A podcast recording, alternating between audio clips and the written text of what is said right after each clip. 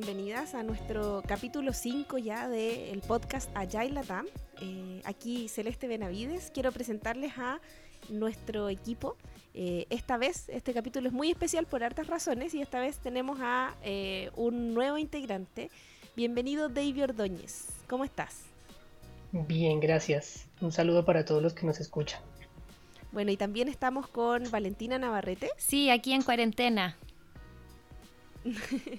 y con Etienne Salamanca que me acompaña.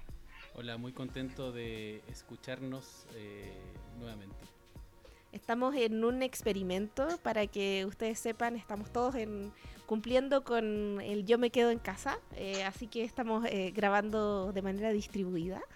Em, y también, bueno, queríamos traerles este tema hace bastante tiempo, hace unos días atrás, en nuestra cuenta de Instagram, que es Inspirit Latam, para los que no nos siguen, que nos sigan. Eh, hicimos la pregunta de qué temas les gustaría que tocáramos en nuestros próximos capítulos. Decidimos eh, tomar eh, el de Andrés Restrepo, que nos escribió y nos preguntó sobre métricas.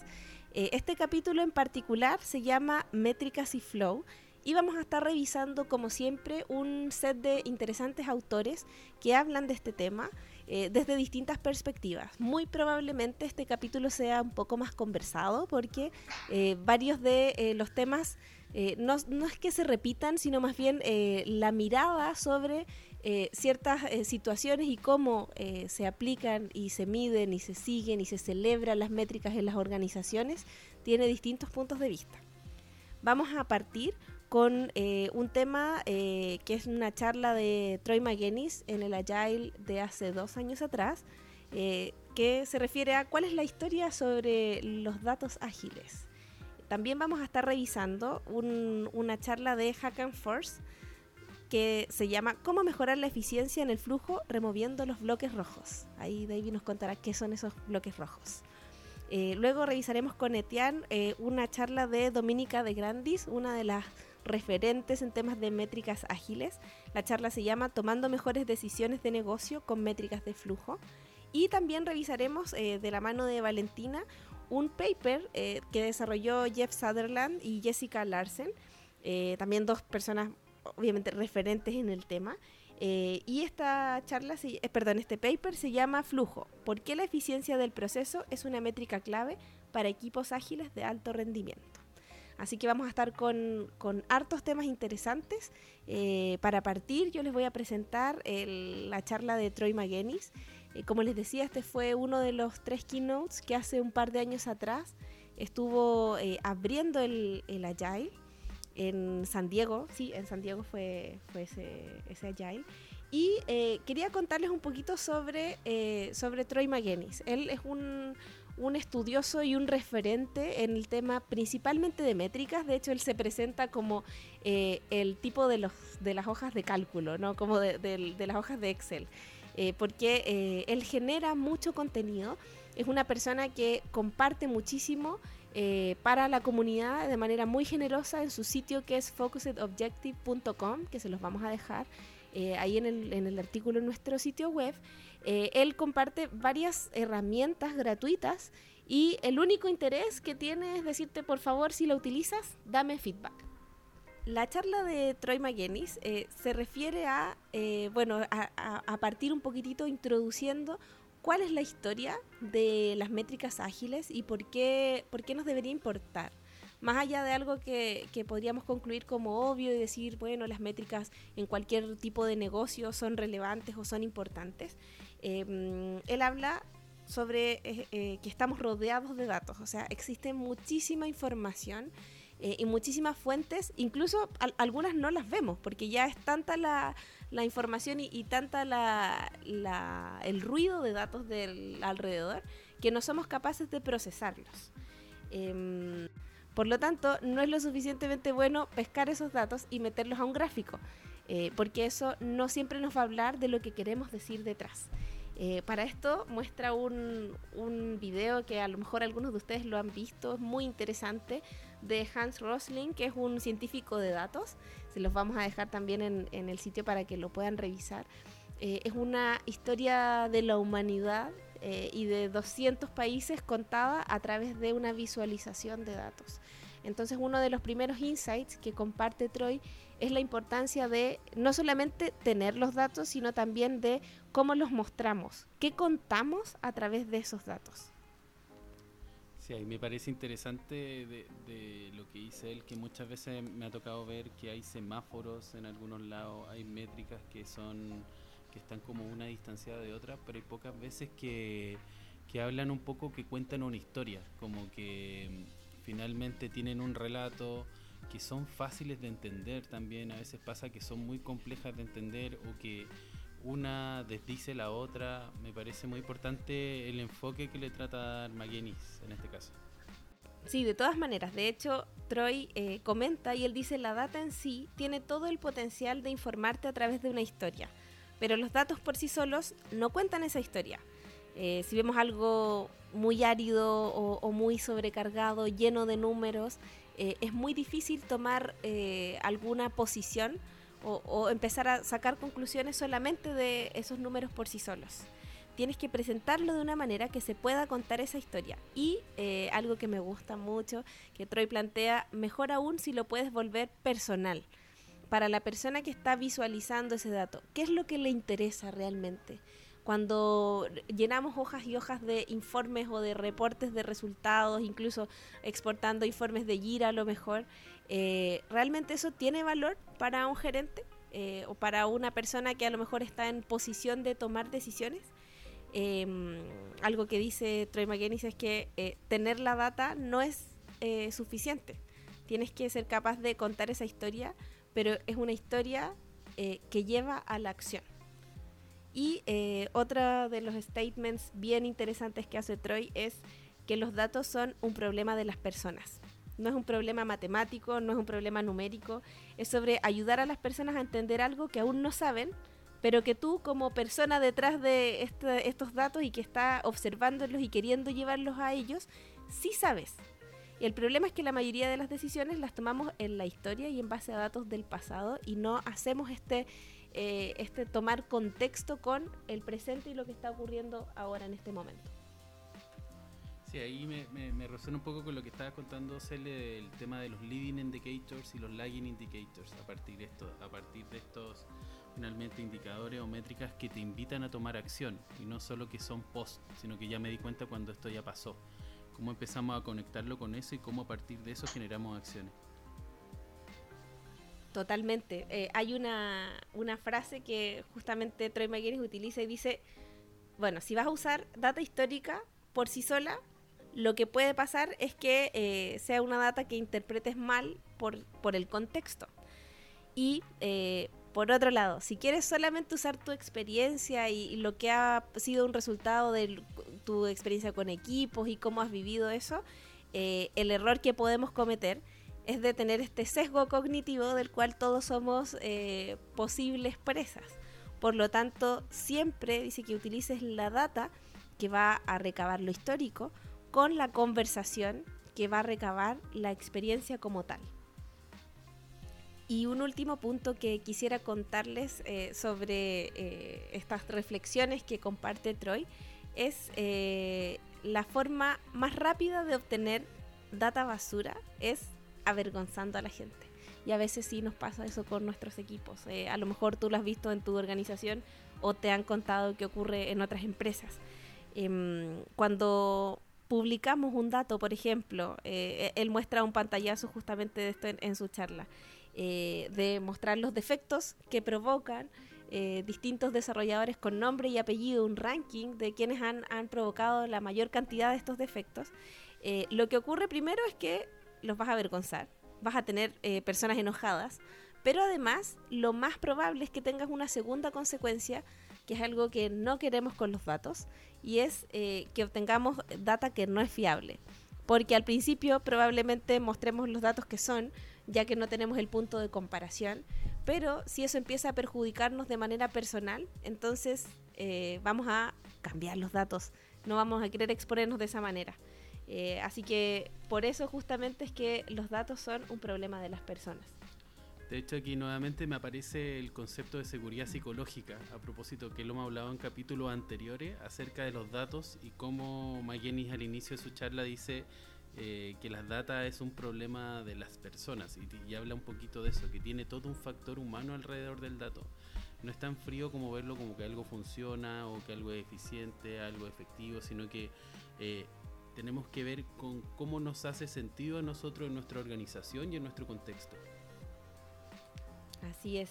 Eh, data, los datos son problemas de las personas. Eh, en realidad todo deberíamos verlo con el filtro de las personas. Eso no lo dijo Troy, eso es simplemente una reflexión personal.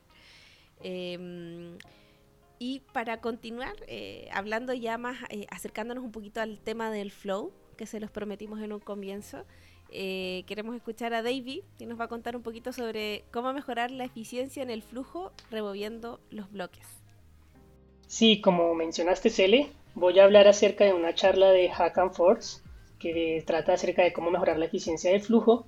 Y ya vamos a mencionar un poco a qué se refiere con los bloques rojos. Eh, Hack and Force es un sueco.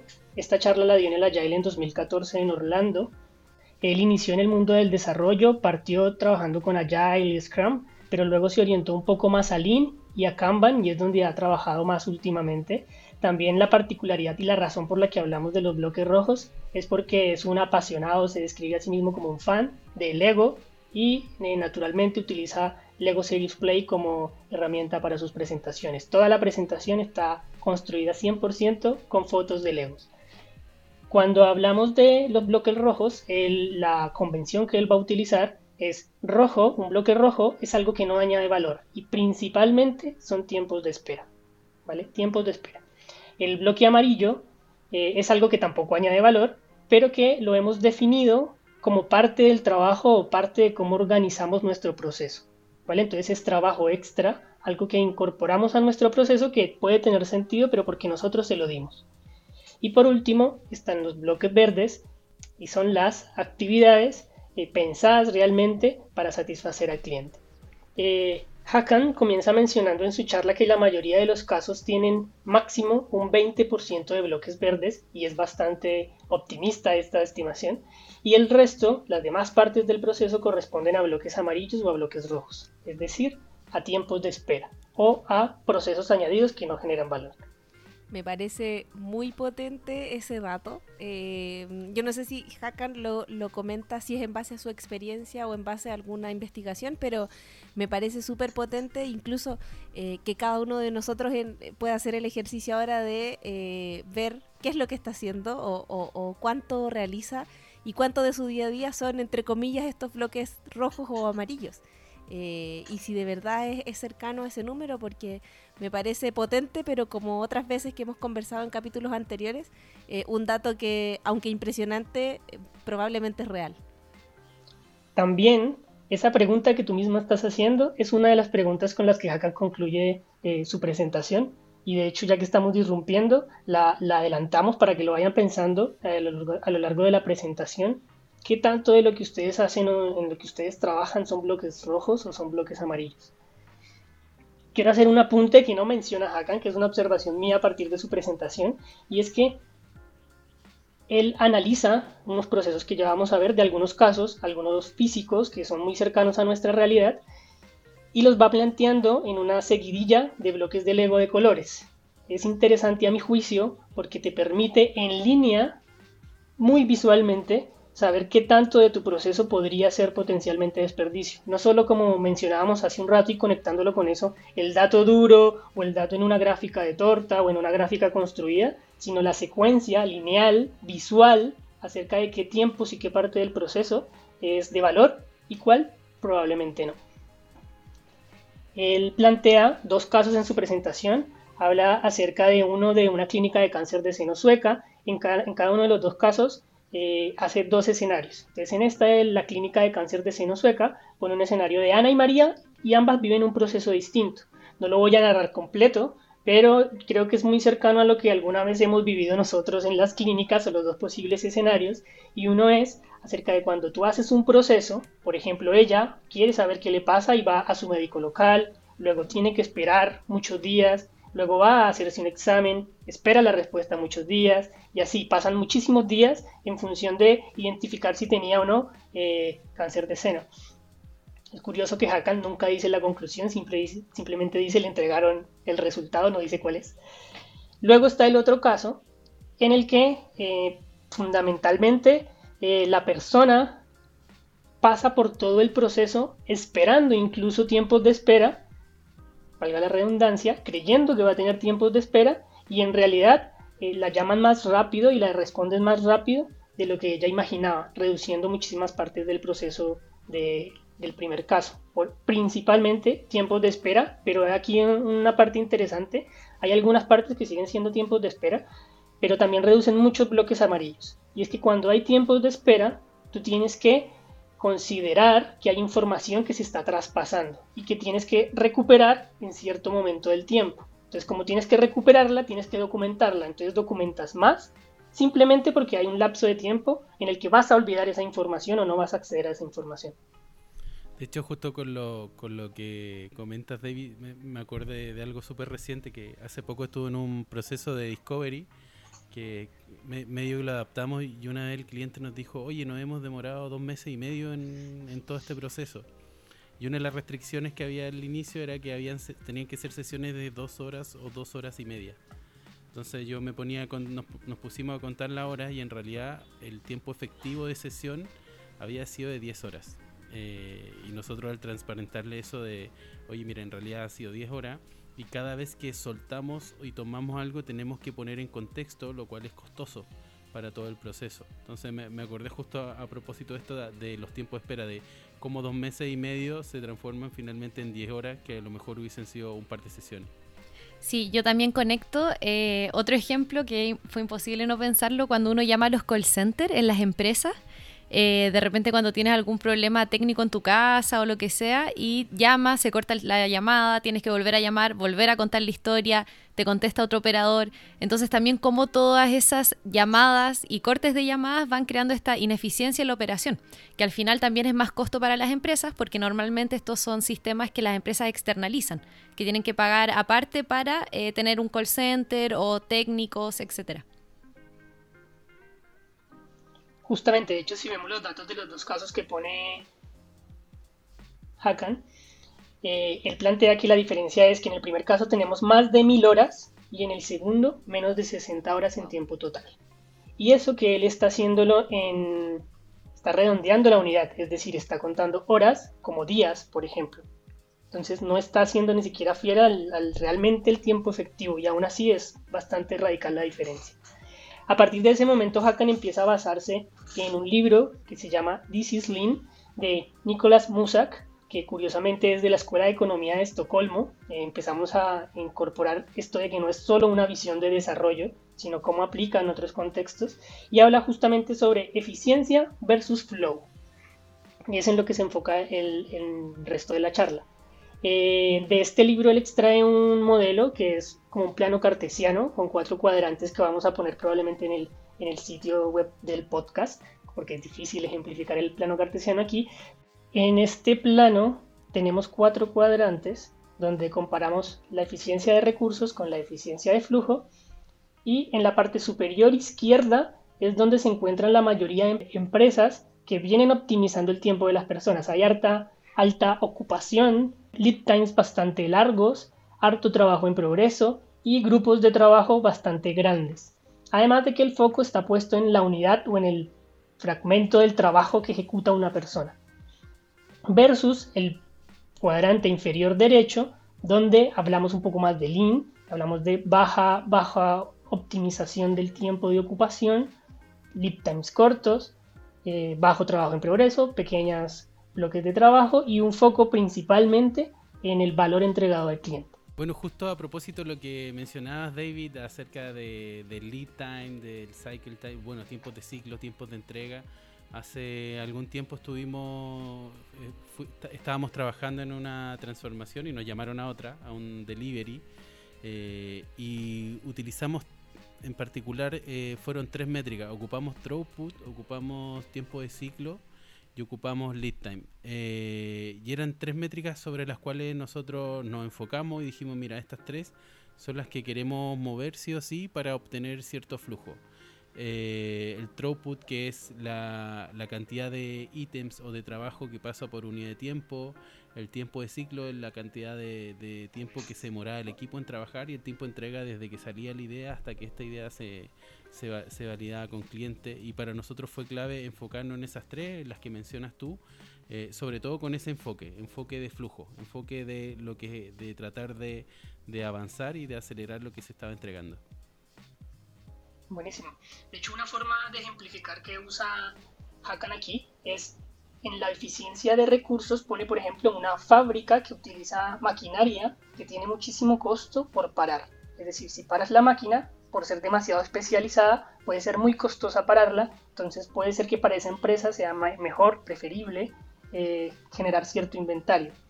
Y en el otro caso, que es el de flujo, que también tenemos casos muy cotidianos, dependiendo del país o de la perspectiva que tenga la persona, hablamos, por ejemplo, del tiempo de reacción que debe tener la policía, bomberos o una ambulancia. Si los mantenemos ocupados todo el tiempo, su propósito no se cumple, porque su foco es fundamentalmente responder lo más rápido posible, y para que puedan hacerlo tienen que tener tiempo disponible.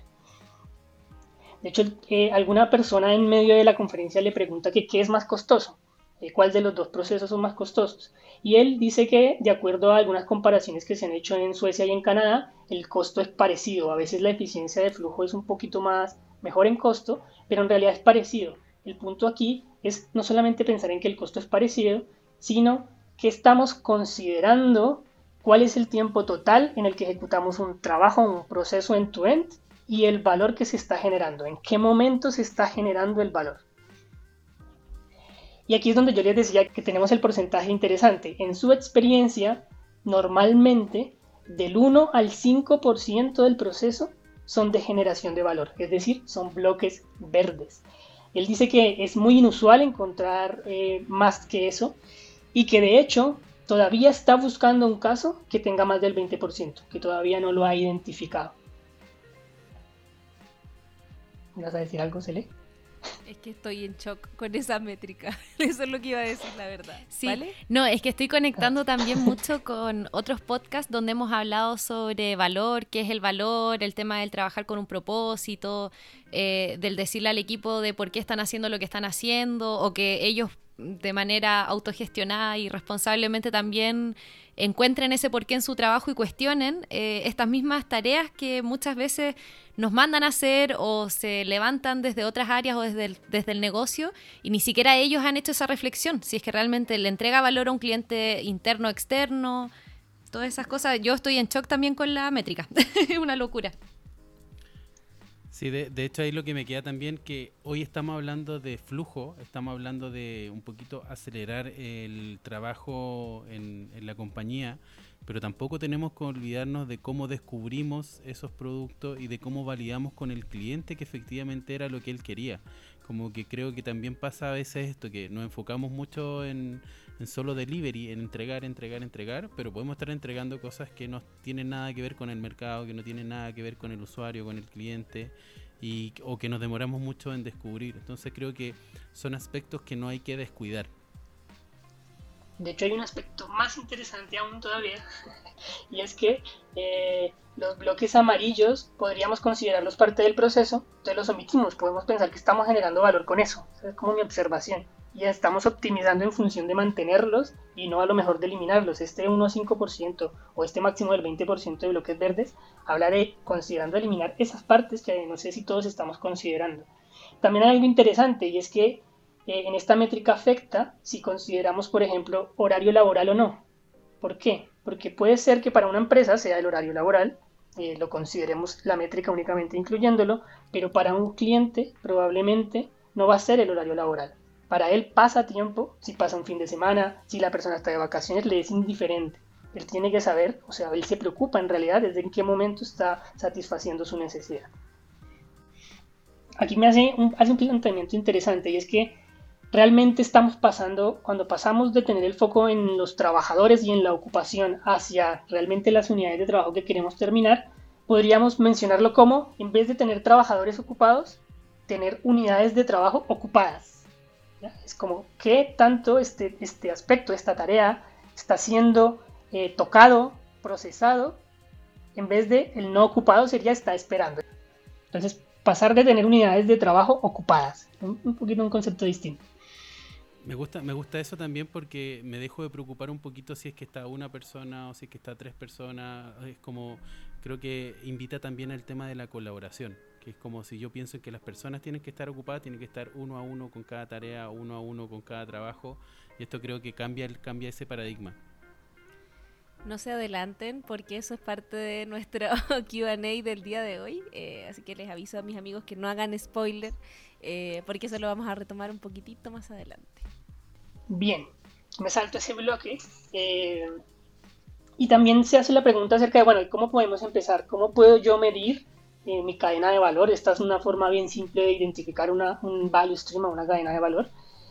Y él sugiere no ser demasiado precisos al inicio.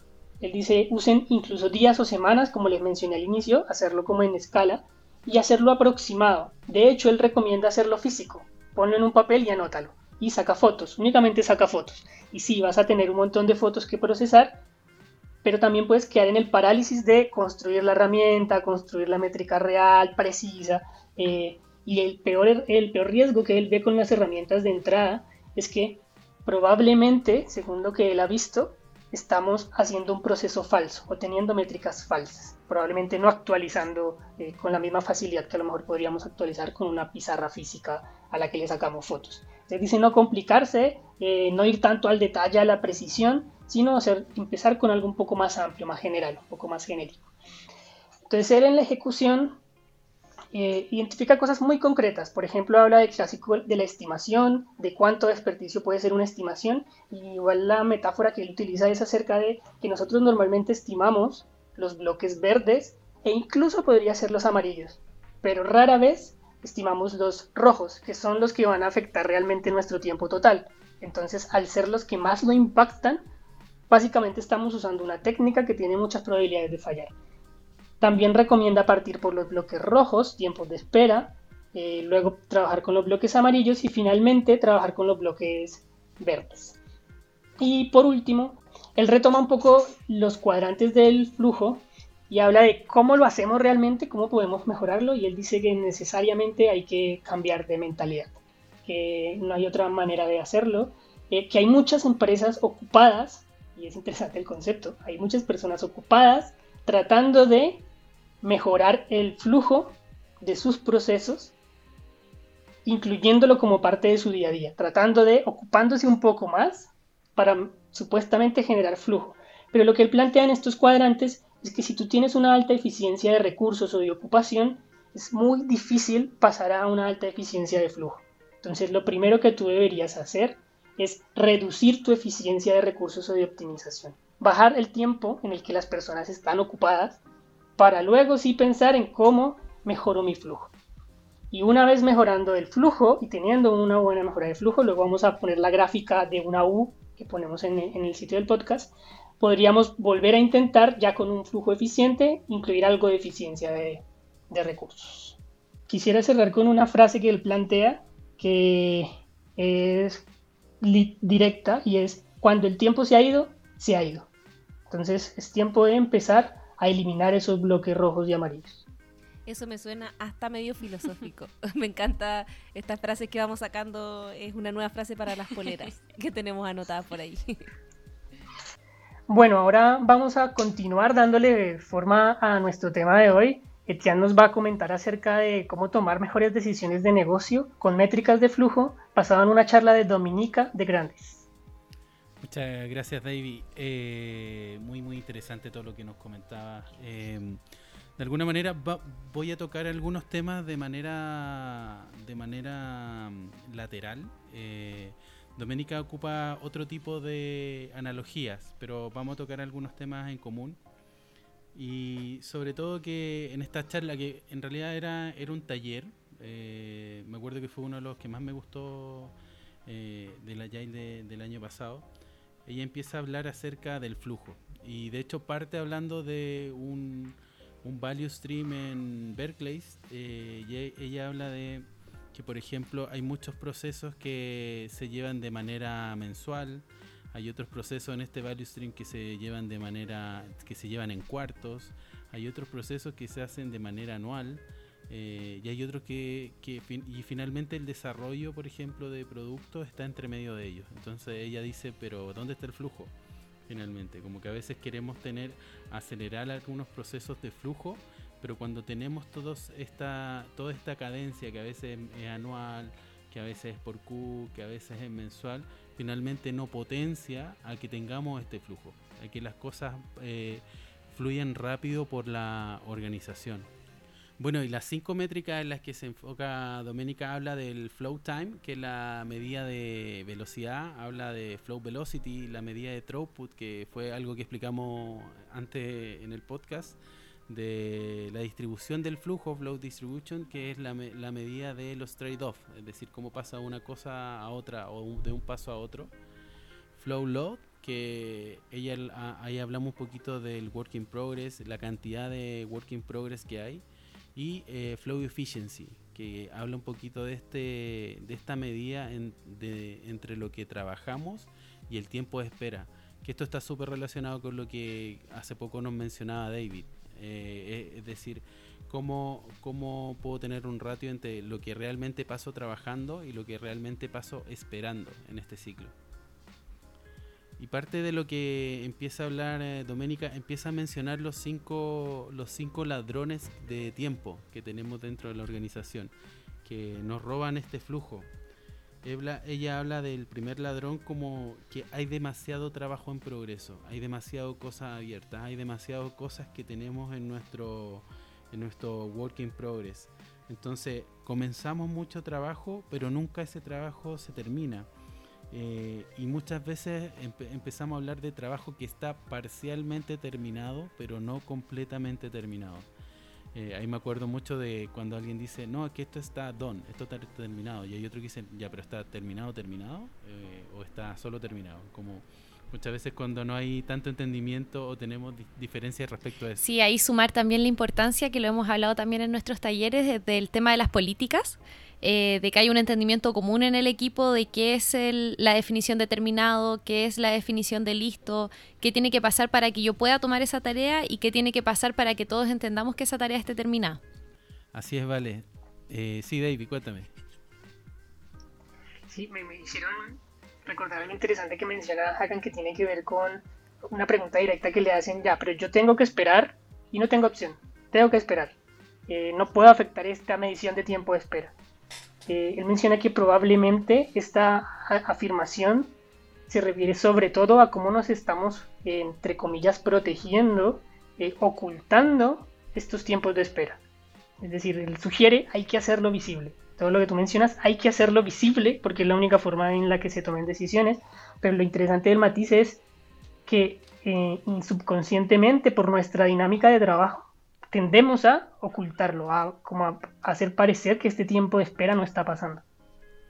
Sí, de, hecho justo con lo que mencionas David, se me había olvidado mencionar que esta charla de la que estoy hablando se basa en un libro de Dominica que se llama Making Work Visible, es decir, cómo hacer el trabajo visible, a propósito de esto, a propósito de la transparencia.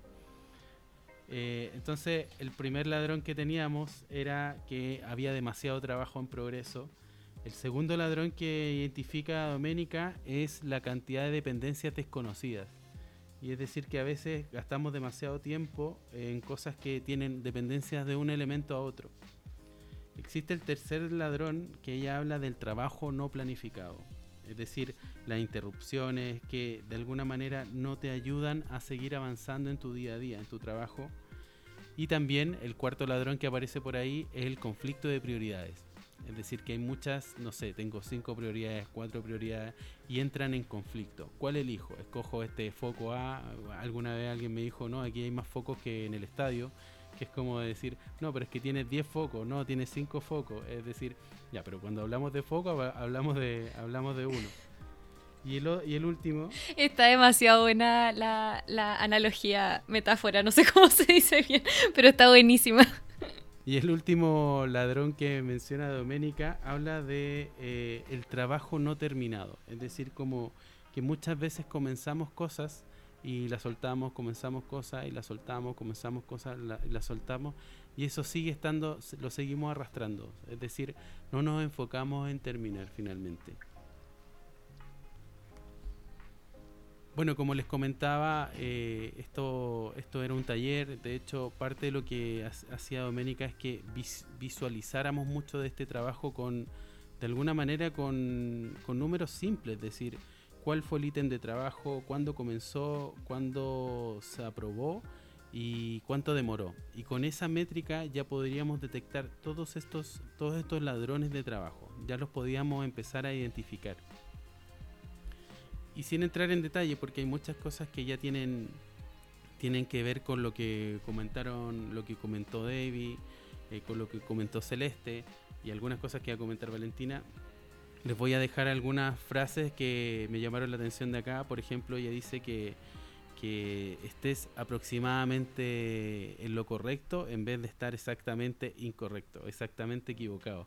Que esta es una frase de John Tukey. Hay algo interesante que quiero mencionar, que también olvidé mencionar, que tiene que ver con estas métricas, que yo creo que uno se lo pregunta cuando está hablando de flujo, empezamos a atender mucho eh, la unidad de trabajo, el cómo se va traspasando, y dicen, ¿y en qué momento hablamos de valor? ¿Y de qué manera supuestamente si nos estamos enfocando en el valor, de qué manera lo hacemos? También a Hakan le hacen esta pregunta como muy directa, porque él dice que de hecho eh, una forma de encontrar el valor es partir por dividir el trabajo en unidades pequeñas y tratar de mejorar el flujo del trabajo. Es decir, no identificar solamente el valor y tratar de a la fuerza meterlo para que estemos llegando, sino optimizar tu proceso eh, trabajar sobre tu, flujo, eh, dividirlo y permitir luego tener más claro qué es lo que genera valor. De hecho, menciona que una tendencia que tenemos cuando hacemos MVPs es hacerlos con funcionalidades o temas a alto nivel y eso nos genera la tendencia a hacer MVPs con funcionalidades de alto nivel. Entonces no nos acercamos a preguntarnos realmente cuál es la parte más pequeña de esa funcionalidad correspondería realmente a un MVP. Entonces, este, esta conexión que hay entre dividir el trabajo, hacerlo pequeño, mejorar su flujo, para poder realmente identificar con qué es lo que podríamos generar valor mm, más temprano. Me gusta mucho, de hecho, justo lo conecto con, el MVP y cómo, cómo llegar a esa unidad mínima que entrega, entrega valor. Algo que menciona también Doménica es cómo el working, working progress es un indicador, es un leading indicator finalmente tiene esa importancia y así debería, debería tomármelo. Eh, y hay una frase que dice que si todos tenemos data, bueno, miremos la data, miremos la información.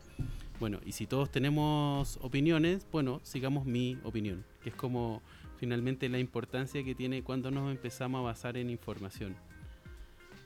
Algo, algo que también empieza a hablar Doménica es acerca de algo que hablaba David también de las herramientas también como que a veces tenemos tantas herramientas que conectan un elemento con otro y que me llega el correo pidiendo un trabajo y ese trabajo lo llevo a mi herramienta de gestión y esa herramienta de gestión genera otra notificación al correo que ese correo va a la nube que después le avisa a las personas y finalmente hay un hay un tiempo que toma eso que a lo mejor solo con una conversación lo hubiésemos ahorrado todo. Porque hay tiempo de espera asociado y tengo correos y más correos y más correos y más herramientas. Y habla un poco de cómo de, poco nos vamos llenando de herramientas que nos dan esta sensación de que tenemos más flujo o de que somos más eficientes, pero finalmente suman y suman tiempos de espera, acerca de lo que estábamos hablando eh, un poquito antes con, con David. También nos dice que si vamos a medir algo, lo que sea, que midamos el tiempo de espera es decir, que es una métrica muy importante, es ver cuánto tiempo estamos esperando, que transparentemos eso. Y así tratamos de extraer el máximo de la charla de Doménica. Eh, el resto del material lo van a encontrar en spiritlatam.com. Y a continuación sigue Valentina con el flujo, eh, porque la eficiencia del proceso es una métrica clave para equipos ágiles de alto rendimiento. Eh, muchas gracias, Eti, por el entusiasmo de la presentación. Eh, bueno, como les contaba Eti, ahora vamos a hablar sobre un paper que escribió Jeff Sutherland y Jessica Larsen, bueno, y otras personas más, sobre una nueva métrica que presentan llamada la eficiencia del proceso. Ellos comienzan su paper comentando un poco por qué empiezan a presentar esta nueva métrica, ya que muchas de las empresas actualmente, sobre todo las que utilizan Scrum, cuando estamos hablando de rendimiento del equipo, muchas veces nos basamos en la velocidad de los equipos para ver si es que están realmente rindiendo lo que queremos que rindan, ¿ya? Eh, lo que pasa con esta métrica es que eh, hay tantos factores que pueden influenciar en la velocidad de un equipo. Ya puede ser la expertise de las personas que están dentro, eh, las interrupciones que tienen en un día, como muchas otras cosas que los chicos ya les han ido mencionando sobre sus charlas, que ambos autores dicen que esta es una métrica que realmente no te entrega los suficientes insights para poder eh, decir o poder corregir por qué un equipo está más lento, entre comillas, que otro equipo. Em, ellos adaptan una métrica que viene del eh, Lean Manufacturing, que es también otra escuela de Lean, de todas las escuelas de Lean que hemos escuchado también en nuestros podcasts, eh, que se llama eficiencia del proceso. ¿Ya? Y ellos, la hipótesis que plantean en, esta, en este artículo es que es comparable a través de los equipos a través de tecnologías y a través de todos los dominios o prácticas que utiliza un equipo. ¿ya? Si es que nosotros utilizamos esta métrica eh, a través de todos los equipos, deberíamos poder eh, tener una comparativa más real entre un equipo u otro. Eh, bueno, nos parten hablando un poco de la diferencia entre lo que es la eficiencia y la efectividad. dicen que mientras la efectividad se enfoca en hacer las cosas bien, la eficiencia se enfoca en qué tan rápido yo estoy entregando valor en mi delivery. A mayor rapidez en mi delivery, obviamente voy a reducir los costos de producción eh, en muchos de mis eh, ámbitos de la empresa. Y eh, una reducción obviamente en los costos puede producir obviamente una maximización mucho más grande también de mis ganancias o de mis ingresos o utilidades. En este paper ellos se van a enfocar eh, principalmente en la eficiencia más que en la efectividad, ¿ya? Eh, vamos a hablar de eficiencia como el motor para poder entregar eh, para poder entregar valor a nuestros clientes de manera más rápida. Bueno, además dicen que esta, esta, métrica, la eficiencia del proceso, es una métrica que puede incrementar ya de manera significativa cómo un equipo está rindiendo. Eh, sobre todo los equipos de Scrum, por lo que ya les contaba con la diferencia de poder medirlos por velocidad. Bueno, en consecuencia, eh, como los autores presentan que la velocidad no es una métrica que nos proporcione esta información suficiente para poder mejorar los procesos de producción dentro de las empresas, eh, de ahí nace esta necesidad de crear una métrica adicional que sí nos brinde más información sobre la eficiencia de un equipo. Esta métrica, la eficiencia del proceso, como medida nos puede ayudar tanto para equipos que son principiantes o que se están recién formando, como para equipos ya más avanzados o que llevan más tiempo trabajando juntos. Eh, ¿Por qué? Porque para los equipos principiantes eh, nos sirve para comprender qué también lo están haciendo hoy y qué necesitan para poder comparar su propia eficiencia con la de los demás equipos. Y para equipos más avanzados nos puede ayudar con el fin de mejorar aún más sus procesos. Eh, también en esta línea, cuando hablamos de los valores de Lean, eh, me acuerdo que parece que el valor 5 hablaba de que uno no puede alcanzar la perfección, pero sí estar buscándola constantemente. Eh, en línea con esto, un equipo avanzado puede estar buscando ser aún más eficiente. Y así también poder saber en qué parte del proceso todavía podemos seguir mejorando. ¿Qué ocurre hoy día? tenemos una mala concepción de cuando hablamos, me acordaba mucho conectando con la charla que les hablaba Davey, eh, sobre cuando las empresas dicen que quieren tener a las personas eh, ocupadas al 100%. ¿Qué pasa si nosotros asumimos que todas nuestras partes están ocupadas al 100%? Ellos ponen un ejemplo súper claro acá en el paper, que habla de, eh, por ejemplo, estamos en un call center. ¿Ya? Y tenemos una falla o, o vendemos productos, por ejemplo, por e-commerce y tenemos una falla en nuestra página. Y una persona, un cliente, nos levanta esta falla. ¿Qué ocurre si yo el product owner de ese equipo lo tengo en ocupación al 100%? Seguramente va a poder eh, ver esta falla en su próxima daily o en su, próximo, eh, eh, en su próxima planning. ¿Qué va a ocurrir ahí? Que después de haber hecho el equipo la daily el Product Owner va a presentar esto como una nueva tarea o un nuevo incendio que aparece. ¿Qué pasa si el desarrollador está al 100%? Ese desarrollador no va a poder tomar este incendio ese mismo día porque está en su capacidad total. Eso significa que lo va a tomar en su próxima daily. Una vez que el desarrollador ya eh, arregla este bug, ¿qué va a pasar? El tester, si es que también tiene su ocupación al 100%, eh, va a tomarlo en una próxima daily. Y lo mismo con el deployer. Entonces, una tarea, que es lo mismo que nos mencionaba Davey, en vez de a lo mejor poder resolverla en 20 minutos con todo el equipo completo, estoy alargando esta tarea a una o dos semanas, dado esta desfase entre la comunicación y eh, la ocupación que tengo en el equipo. Y ahí lo, lo, conecto mucho, ¿vale? Con acerca de los ladrones que nos hablaba Dominica y cómo esa sensación de que mientras estoy comenzando cosas, estoy haciendo cosas y de repente que hay cosas que suelto, hay cosas que termino, sobre todo estando al 100%. Si estoy al 100% y, y aparece algo nuevo, es obvio que algo voy a soltar y a lo mejor voy a soltar algo que ya empecé. Entonces empieza a tenemos estos eh, estas pilas de trabajo, estos backlogs llenos de cosas que se empezaron, que no se terminaron, que después tenemos una conversación y esto está terminado, mm, bueno, sí, me parece, sí, bueno, pasémoslo terminado. O esto no, devolvámoslo al backlog, que es como eso de, de, empezar a de, empezar a ver las cosas de manera eh, distinta. Eh, me, me acabo de acordar de una frase dominica que decía que era que decía que mucho del whip, too much whip, viene de too much, too much yes, que es decir que como teníamos bastante trabajo en progreso porque decíamos muchas veces que sí. Entonces teníamos que buscar esta alternativa muchas veces decir que no o decir cómo empiezo a limitar el trabajo que estoy terminando, que estoy comenzando o que estoy trabajando. Sí, totalmente. Yo conecto mucho también con esto de romper los paradigmas, de que tenemos que estar al 100% todo el día, todos ocupados, porque además también cuando estamos hablando de agilidad, estamos hablando de cómo nos podemos ir adaptando en estos entornos buca, donde constantemente van a estar entrando incendios, donde constantemente vamos a tener eh, situaciones que no son controladas. Eh, ¿Qué espacio me estoy dejando también para poder manejarlas? Bueno, y entonces eh, ya para entrar en la definición by the book, por decirlo de alguna manera, de esta métrica de la eficiencia del proceso, es una métrica relativa que va en una escala del 0 al 100% y que se puede usar para hacer comparaciones absolutas. ¿ya? Eh, por eso también ellos mencionan mucho de que es una métrica comparativa transversal entre equipos. El 0% va a representar eh, una eficiencia de productos que no están pasando a producción.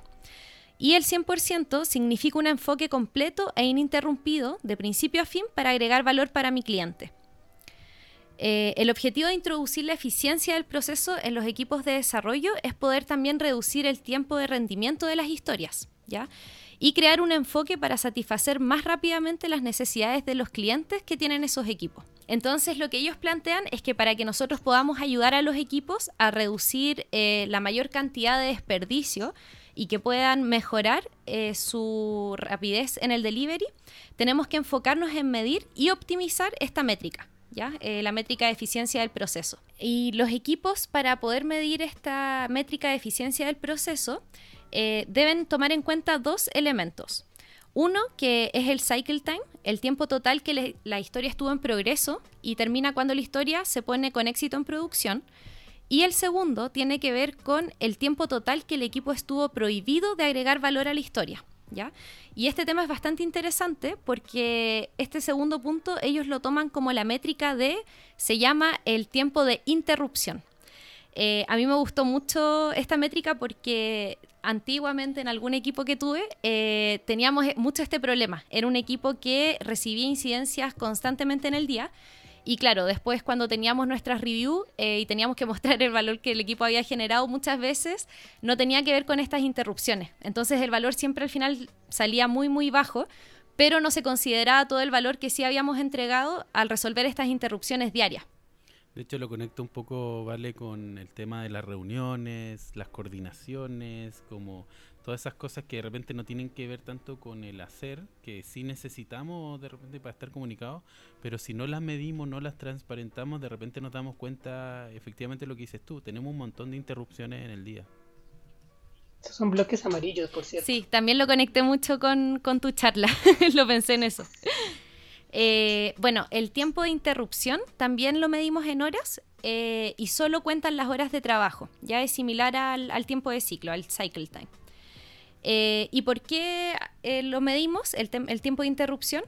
Es porque las personas en los equipos, ellos presentan en su paper que no les gusta normalmente estar midiendo cuánto tiempo efectivamente trabajaron, pero sí en los equipos era más fácil medir cuántas veces habían sido interrumpidos en un día.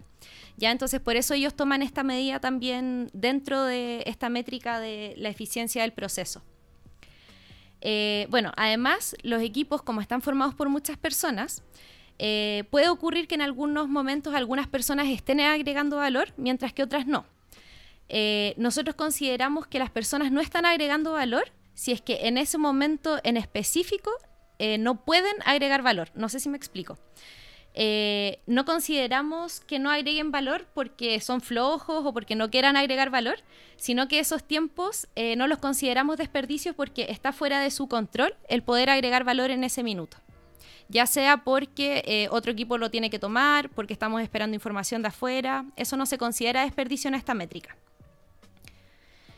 Y bueno, ya para ir terminando con lo que es la métrica del proceso de eficiencia, eh, se calcula finalmente como el cycle time menos los tiempos de interrupción y todo eso dividido el cycle time. Con eso ya podemos sacar nuestra métrica que yo les hablaba del 0 al 100%. Eh, bueno, y la conclusión del artículo, eh, los autores presentan que finalmente ellos adaptaron esta métrica hacia el entorno ágil. Recuerden que venía del Lean Manufacturing y ellos la adaptaron para equipos ágiles y eh, lo que ellos buscaban es poder brindar a los equipos una visión objetiva de la eficiencia, ¿ya? Y cómo esto les ayuda a optimizar eh, lo que están haciendo y realmente poder compararse con otros equipos. Eh, con unas métricas que ya sean mucho más tangibles o más reales, a diferencia de la velocidad que como lo mencionábamos anteriormente. esta métrica adaptada se llama eficiencia de proceso y es comparable entre equipos, tecnologías y dominios de prácticas. Con eso cierran estos autores. Así que ya eh, finalizando con esta charla, eh, le voy a dar el pase a David nuevamente para entrar en nuestra sección de QA y eh, responder la pregunta de cómo hacen para gestionar la no ocupación del 100% de las personas en el equipo y que estas personas no parezcan flojas. gracias, Vale. De hecho, sí, esta es una pregunta que le hacen también a Hakan directamente y, abordando y entendiendo un poco su punto de vista se entiende el cómo nos aseguramos o cómo estamos afectando realmente a las, a las personas al enfocarnos en el trabajo y no, entre comillas, en las personas y en su ocupación. Y Hakan dice que es algo con lo que se debe lidiar. Eh, el punto central de, este problema o de esta necesidad tiene que ver con que las empresas están acostumbradas a premiar el estar ocupado. Entonces, si no estás ocupado, te observan, eres un flojo y esto no es bueno para el resultado de la, de la empresa. Entonces, lo que él plantea es que esa es una realidad, que al inicio va a parecer que son flojos y está bien, es la forma en la que se inicia, que esto requiere un cambio de mentalidad, sobre todo en cómo se recompensa a las personas, ¿vale? Y si dejamos de estimular o de recompensar a las personas en función de su ocupación. Eh, es algo que se debe tomar con calma también y en lo que se debe ir trabajando gradualmente. Eh, tener en cuenta que eh, plantea de hecho que la ocupación, que normalmente tendemos a que sea un 100%, se reduzca a un 70%. De hecho, él plantea que, eh, según su, su, experiencia, un 67% de ocupación debiera ser el límite. Y cuando él dice un 70% o lo sube un poco, lo plantea en realidad como una forma de venderlo más fácil, porque sabemos que en las organizaciones hay que convencer a las personas, hay que convencer a los managers, hay que convencer al negocio, entonces lo redondea a 70 como una forma de venderlo más fácil, pero en realidad él recomienda tener una ocupación de un 67%. Él hace la metáfora, por ejemplo, de cuando el nivel del agua de un río eh, está muy alto, hay cosas que quedan ocultas y que no vemos, y que únicamente las vemos como problemas o incluso como posibilidades de mejora cuando el nivel del agua baja. Entonces ahí podemos identificar no solamente eh, responder al cambio, no solamente tomar las cosas con más prioridad, mejorar el flujo, sino también el identificar oportunidades de mejora en, el proceso. Sí, me gustaría agregar sobre eso que me parece muy interesante, eh, tomar esta información también a la luz del nuevo contexto en el que estamos. Eh, con muchas personas que de un momento a otro tuvieron que empezar a trabajar de manera remota, cómo considerar que hay tantas cosas en nuestra cabeza en este momento de preocupaciones, de eh, otra información, de ver las noticias, fake news de repente y todo eso. Entonces también considerar que en un contexto normal, entre comillas, eh, está esta recomendación del 67%. Más deberíamos eh, tomar en cuenta esta consideración en estos tiempos especiales y diferentes que estamos viviendo. Sí, de hecho, muy acorde a lo que mencionas, hay una tendencia también en esto de mantener la ocupación al 100% y es que rellenamos la ocupación con tal de mantener ocupados y lo que no notamos es que estamos eh, ocupándonos de temas que probablemente son menos prioritarios. Y cuando hay algo importante, algo más valioso, no lo podemos tomar de inmediato o hay un costo de tomarlo porque estamos ocupados tomando temas que son menos importantes. Entonces es interesante esa reflexión también.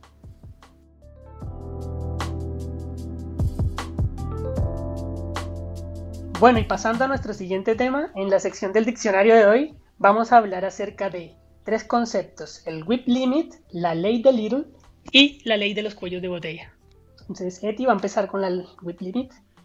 Sí, el whip limit. Eh, hablamos un poquito de work in progress. Eh, bueno, a veces dicen work in progress, work in process. Eh, lo hablamos un poco antes, durante el podcast. Y el whip limit es este que podemos, podemos ver en algunas columnas de algunos tableros que estamos trabajando. El whip limit está súper asociado a, a Kanban como método. Eh, y es limitar el trabajo en progreso. Finalmente es eso, es decir, eh, a lo mejor yo tengo, yo empiezo a decir, mira, eh, voy a empezar a limitar las cosas que, que desarrollo en mi día a día y la limito a tres, y son tres el máximo elementos que tomo y no voy a tomar nada más que eso. Y eso a propósito de que algo que van a mencionar más adelante acerca del flujo. El WIP limit, el limitar el trabajo progreso, me ayuda a tener más flujo. Frente a lo que todo, todo lo que uno diría, no, pero ¿cómo? Si limito las cosas que tomo, ¿cómo voy a ser más rápido o cómo va a haber más flujo? Bueno, sí, y hay estudios de eso y hay cosas que están súper... Eh, eh, hay estudios muy serios acerca de eso. Hay uno que es, que es parecido que habla del cap whip, que es cuando hablamos de más de una columna, que es cuando tenemos un, un elemento un poquito más grande. Entonces, de eso habla el whip limit. Vale, vas con la ley de Little. La famosa ley de Little. Eh, bueno, esta ley la creó John Little en 1954. Eh, también se puede conocer como teoría de colas o línea de espera y se usó bastante para calcular el rendimiento de sistemas en la gestión de procesos. Pero eh, hoy día voy a entregar la definición de la ley de Little aplicada en la gestión del trabajo, ya que es el tema que nos convoca. Eh, la usamos para estimar los plazos de entrega de un equipo de trabajo, ¿ya? O los plazos de entrega de pedidos en una tienda, por ejemplo. Y en este caso, eh, podemos enunciar esta ley como el plazo medio de entrega de trabajos, le vamos a poner T, eh, de un equipo, es igual al número medio de trabajos en curso, N, dividido por la velocidad media de llegada de nuevos trabajos. Eh, voy a dar un ejemplo. Por ejemplo, si un equipo está desarrollando una media de 15 peticiones o requerimientos al día y recibe una media de 3 peticiones por semana, entonces sabemos que el plazo medio de entrega de este equipo va a ser de 5 semanas. Bueno, y luego de haber escuchado Whip Limit y Ley de Little, eh, David, ¿nos puedes contar un poco sobre la ley de cuellos de botella? Sí, la ley de los cuellos de botella, que también la conocemos como la teoría de las restricciones, eh, anuncia esencialmente que todo proceso tiene al menos una restricción que limita su rendimiento y no podemos ir más rápido que nuestro cuello de botella, ¿vale? O podemos ir tan rápido como nuestro cuello de botella va. El mejor ejemplo para eh, visualizar esto es el de una autopista o una carretera. Por ejemplo, cuando tiene una sola en reparación, eh, tiene cierta capacidad, cierta cantidad de autos que pueden pasar por ahí si nosotros optimizamos la carretera más adelante, no vamos a tener una mejora en el throughput, en el rendimiento, ¿vale? Tendríamos que trabajar primero sobre este cuello de botella y una vez trabajemos sobre ese cuello de botella es que vamos a ver una mejora en el proceso. También después de resolver un cuello de botella, vamos a encontrar otro posible cuello de botella en otra parte del proceso. Y una forma importante de visualizar estos cuellos de botella tiene que ver con ver el proceso end-to-end, que a veces nos acotamos a mejorar el proceso de QA, atendiendo a este caso que vimos. Y en realidad, eh, los procesos, para poder mejorarlos a partir de esta teoría, tendríamos que analizarlos desde un punto de vista global, una visión global, end-to-end. Si eso lo conecta un poco, David, con no solo lo que puede pasar en un equipo, sino lo que puede pasar en un área, lo que puede pasar en un departamento, de que cuando hablamos de este eh, cuello de botella, un cuello de botella puede ser un equipo, puede ser un departamento, y muchas veces pasa que, por ejemplo, hay empresas que están agilizando el área de informática, el área de recursos humanos, pero igual eh, si hay otras áreas que están interconectadas con esta en el resto de la compañía, igual van a ser lento el proceso. Finalmente, igual tenemos esa alta dependencia en todas las compañías. Lo relaciono un poco acerca de lo que hablábamos en los primeros capítulos de Business Agility, de cómo empezamos a llevar Agile, agilidad a toda la organización. Bueno, chicos, eh, muchas gracias por las definiciones. Eh, y a nuestros oyentes también, muchas gracias nuevamente por estar escuchando un nuevo capítulo de Allá y Latam. Les recordamos que cualquier comentario, idea o aporte lo pueden hacer a través de nuestras redes sociales con el hashtag Allá y Latam. Eh, nos pueden encontrar en Instagram y en LinkedIn. Y también nos pueden enviar correos a contacto arroba. Eh, recuerden que toda la información que hemos estado hablando en nuestros podcasts la pueden encontrar en inspiritlatam.com, sección podcast. Y eh, vamos a estar esperando ahí también sus comentarios para eh, nuestros próximos podcasts, qué temas les gustaría escuchar. Y aprovechemos también estas cuarentenas para ponernos al día con los capítulos. Muchas gracias y nos escuchamos en un próximo capítulo.